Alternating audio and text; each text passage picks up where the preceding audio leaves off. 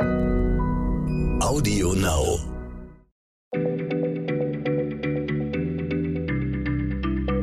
Schneller Schlau, der kurze Wissenspodcast von PM. Hallo und herzlich willkommen zu einer neuen Geschichtsfolge. Ich bin Christiane Löll und bei mir ist Martin Scheufens. Hallo Christiane. Martin, du bist ja eigentlich Naturwissenschaftler, beantwortest uns aber auch häufig Geschichtsfragen. Und daher habe ich eine Frage für dich, die beides miteinander verbindet. Das ist so ein Grenzgebiet. Was ist der vielbeschworene Stein des Weisen und wie komme ich an den ran? Der Stein der Weisen ist das beste und schönste Ding, das du dir vorstellen kannst.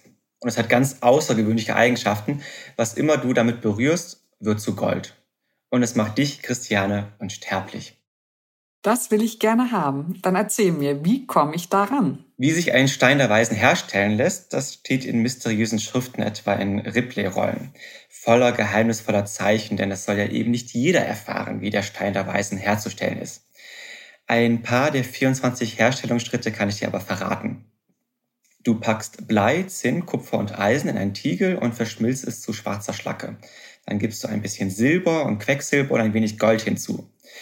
Dann tauchst du das Metall in eine Schwefellösung. Die hast du vorher aus Schwefel und Kalk in Knabenurin gekocht. Danach brauchst du noch Hundemilch, aber auch ein bisschen Drachenblut und ein paar magische Beschwörungen. Das Metall verfärbt sich dann rot oder violett und dann hast du den Stein der Weisen.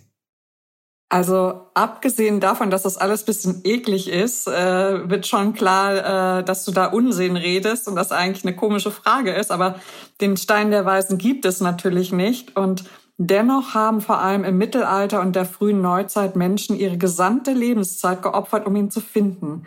Weißt du da mehr darüber? Um die Geschichte zu verstehen, müssen wir noch ein bisschen weiter zurückgehen. Es reicht nicht im Mittelalter anzufangen, wir müssen in die Antike. Damals fragten sich die Menschen genauso wie heute, woraus eigentlich die Welt zusammengestellt, also hergestellt ist. Es gab den Griechen Demokrit und der sagte, die Welt besteht aus kleinen Bausteinen. Das ist schon sehr ähnlich zu dem, was wir heutzutage denken, nämlich den Atomen, auch wenn es noch nicht ganz das gleiche ist. Es gab aber einen großen Kontrahenten, Aristoteles. Der hatte eine ganz andere Vorstellung. Er sagte, es gibt vier Elemente, nämlich Wasser, Erde, Feuer und Luft. Und aus diesen vier ist alles um uns herum und auch wir selber, wir Menschen, aufgebaut.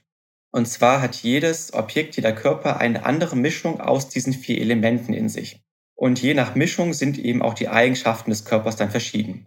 Holz ist fest und brennbar, fest wie die Erde und brennbar wie das Feuer, also setzt sich Holz aus Erde und Feuer zusammen. Aristoteles verstand diese Elemente nicht wie kleine Bausteine, so wie Demokrit, sondern eher als Eigenschaften, die in einen Körper hineinfließen können. Wenn man diese Eigenschaften verändert eines Körpers, sie also gleichsam herauszieht oder hineintut, dann ändert sich der Körper. Und du kannst aus jedem Stoff jeden anderen machen, zum Beispiel aus Blei Gold. Diese Thesen von Aristoteles waren viele Jahrhunderte lang das Maß aller Dinge unter Forschern. Und man muss ja sagen, es sind ja schon kluge Gedanken. Ne? Die Frage, was hält unsere Welt zusammen, ist ja total richtig und treibt uns immer noch um. Und ich verstehe jetzt auch, warum die Menschen im Mittelalter das auch geglaubt haben. Aber erzähl mal ein bisschen weiter. Wir müssen noch einen Zwischenschritt machen, bevor wir im Mittelalter ankommen. Nämlich, als die antiken Kulturen untergingen, waren es die Araber, die ihr Wissen aufbewahrt haben. Und sie haben es dann weiter betrieben. Sie haben auch Materialien vermischt und verändert, um neue Eigenschaften in ihnen zu entdecken. Und diese Wissenschaft hieß Alchemie. Was der Begriff jetzt Chemie bedeutet, ist unklar. Da gibt es verschiedene Theorien. Das braucht uns jetzt hier erst nicht zu interessieren. Spannender finde ich jetzt diese Vorsilbe, dieses Al. Sie ist der typische arabische Artikel, so wie bei uns der die das. Wenn man sich heutzutage mit Chemie beschäftigt, dann begegnet einem diese Vorsilbe sehr, sehr oft. Zum Beispiel Alkali oder Alkohol es gibt es auch in der Mathematik, in Algebra und Algorithmus. Das zeigt also, welchen Einfluss die arabischen Wissenschaften auf uns hatten. Eigentlich ist es Unsinn, dass wir diese Vorsilbe Al benutzen, weil das ist ja nur eine Doppelung von der, die das. Auch für den Stein der Weisen hatten die Araber einen Namen, nämlich Al-Ixir, woraus das heutige Wort Elixier entstanden ist. Das ist interessant, dass unser Wort für Alkohol aus dem Arabischen stammt. Das wusste ich auch noch nicht und auch äh, das mit den anderen Begriffen. Ähm, aber dann lass uns doch mal endlich zu den Alchemisten im Mittelalter kommen, wie die den Stein der Weisen brauen wollten, herstellen wollten. Also das Wissen der Araber kam irgendwann nach Europa und als dann die Forscher hiervon hörten, von diesem Stein der Weisen, wollten sie natürlich auch herstellen. Die Idee hinter dem Stein der Weisen ist folgender. Wenn alles aus den vier Elementen Erde, Wasser, Feuer und Luft besteht, aber aus verschiedenen Anteilen, dann muss es eine perfekte Mischung der vier geben. Die Substanz, in der die Elemente im perfekten Verhältnis zueinander sind, ist das beste und edelste aller Materialien und es hat eben die perfektesten und tollsten aller Eigenschaften, weil eben alle Elemente darin drin sind. Wann immer etwas unedel oder nicht perfekt ist, dann dachte man, liegt es daran, dass das Mischungsverhältnis der vier Elemente darin nicht perfekt ist. Wenn man nun das Unperfekte berührt mit dem Perfekten, dann wechseln die Wirken die Elemente darin und das Unperfekt wird etwas besser. Also aus Blei wird zum Beispiel Gold. Oder ein Mensch, der krank ist, weil die vier Elemente in ihm im Chaos sind und nicht im Gleichgewicht sind, der wird gesund, weil er eben berührt wird von diesem Element, worin alles perfekt und in Ordnung ist und dadurch wird es auch in ihm etwas ordentlicher und er wird gesund. Das war die Vorstellung damals. Das ist ja fast wie Magie und ein bisschen weit entfernt von unseren heutigen Naturwissenschaften und der Medizin, würde ich sagen. Was waren das denn für Leute, die daran geforscht haben? Das waren teilweise die besten Forscher ihrer Zeit. Also zum Beispiel Roger Bacon, der gilt bis heute als ein Wegbereiter der Naturwissenschaften. Die Alchemisten hatten eine Vorstellung von der Welt, die oftmals sehr, sehr gut funktionierte. Und sie haben einige tolle Entdeckungen gemacht. Der Hamburger Alchemist Henning Brandt soll das Phosphor entdeckt haben, also dieses wunderbar leuchtende Element. Es wird auch gesagt, dass sie Porzellan hergestellt hätten. Und der Alchemist Taddeo Alderotti hat seine Destillationsapparate genutzt, um angeblich als erster in Europa Schnaps zu brennen. Wann ging die Alchemie denn zu Ende? Im 17., 18. Jahrhundert. Die Forscher kamen mit ihrem Ansatz einfach nicht mehr weiter. Manche realisierten dann, dass diese Idee von Aristoteles wohl falsch war.